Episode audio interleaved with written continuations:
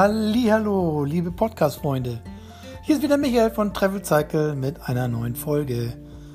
Thema ist heute mit dem Fahrrad entlang des Severadwegs. Erstmal ein Hinweis.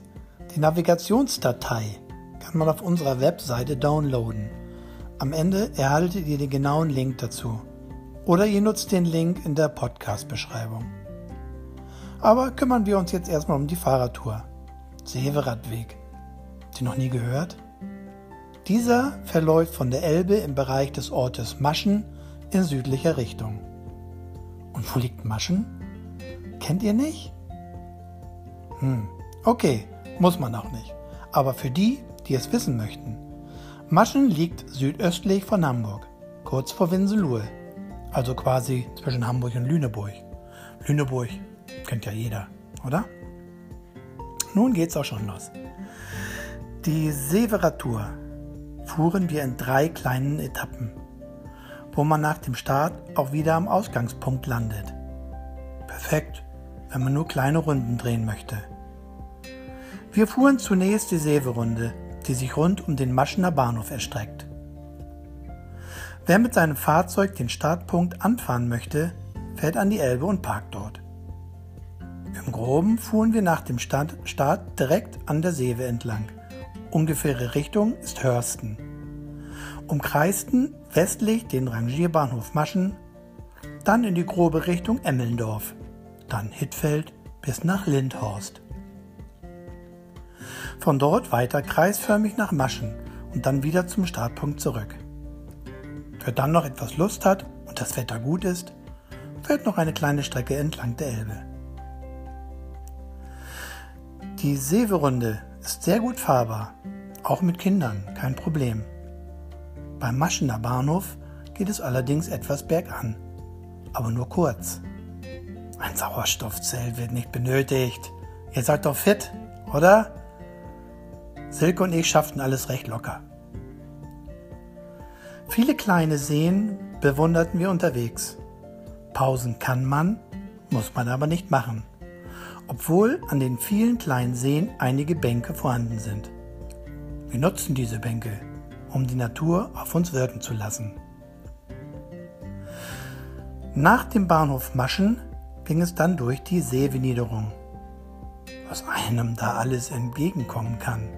Nicht nur normale Fahrräder, nein, sondern auch Kabinenfahrräder. Vorsicht, die Dinger sind echt schnell und sehen echt spannend aus. Diese Fahrradkabinen. Kommen wir nun zur zweiten Runde. Auch diese Runde ist für jedermann geeignet. Allerdings gibt es hin und wieder auch leichte sandige Passagen, weshalb ein Rennrad eher nicht geeignet ist. Wir parkten unseren Wagen wieder in Horst bei der Wassermühle in der Nähe von Maschen.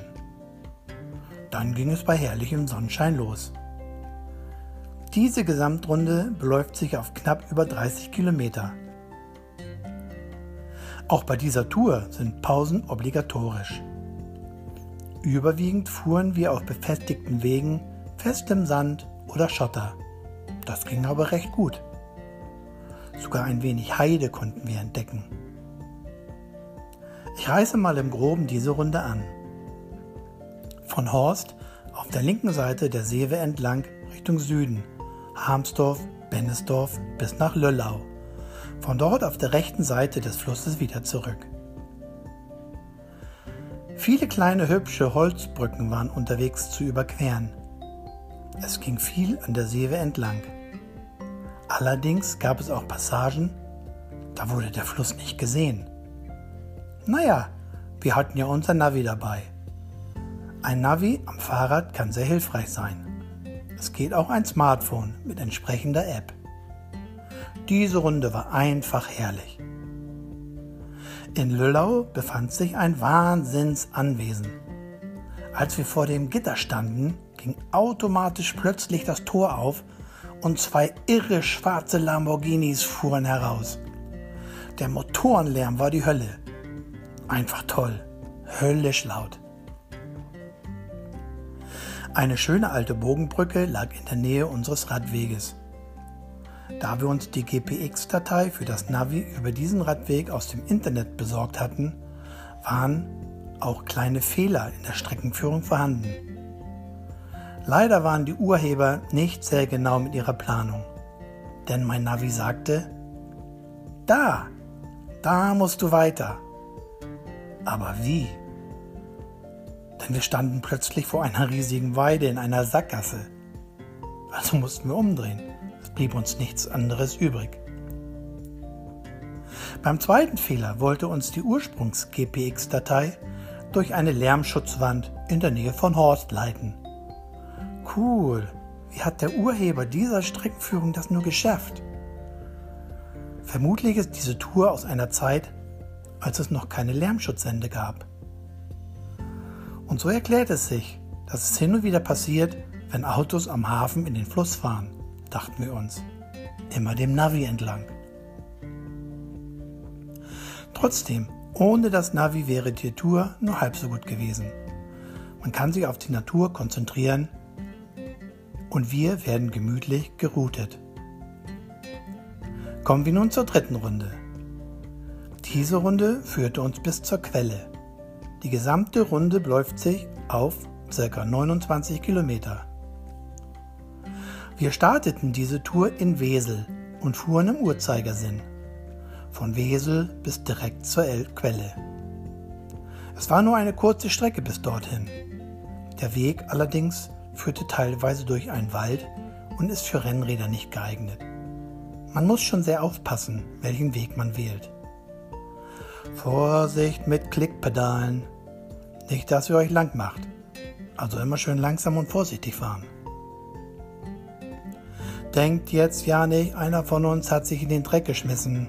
Nee, nee, nee, alles gut gegangen. Aber es kann wegen dieser Pedale schnell passieren. Zwischen den beiden Quellteichen führt eine kleine Holzbrücke in den Wald. Dort ist aber nach einer kurzen Strecke Schluss. Es ging nicht weiter. Wenn man aber über diese Brücke rüberfährt, kommt man zum zweiten Quellteich. Dieser ist sehr flach und hat einen sandigen Boden. Wir hätten diesen fast gar nicht gesehen. Ich würde allerdings nicht das Durchwarten dieses Teiches empfehlen, sollte es auch noch so warm sein. Versinken droht. Wer weiß, wie matschig der Grund ist. Diese Runde allerdings führt angenehm durch viel Wald bei hohen Temperaturen von Vorteil. Viele Bäume spenden ihm viel Schatten. Von der Seewe hatten wir bei dieser Tour allerdings weniger gesehen, aber landschaftlich trotzdem sehr schön. Das Wetter spielte super mit, super Sonne, teilweise aber böiger Wind. Aber eine schöne Tour. Die Quelle befindet sich übrigens im Ort Wählen. Auf unserer Homepage könnt ihr euch nochmal die genauen Streckenverläufe ansehen. Es ist immer etwas schwierig, die Routen für alle verständlich in Worte zu packen. Gebt doch einfach dort das Suchwort Severadweg in das Suchefenster unserer Webseite travel-cycle.com ein und es werden alle drei Runden angezeigt. Dazu gibt es natürlich auch einige Fotos. Weiterhin könnt ihr euch dort die GPX-Datei für euer Navi downloaden, sofern euer Gerät GPX-Dateien verarbeiten kann. So, das war's jetzt mit dem Severadweg. Wir hoffen, dass euch diese Podcast-Folge gefallen hat. Wenn ja, weitersagen. Wenn nicht, lasst es uns wissen.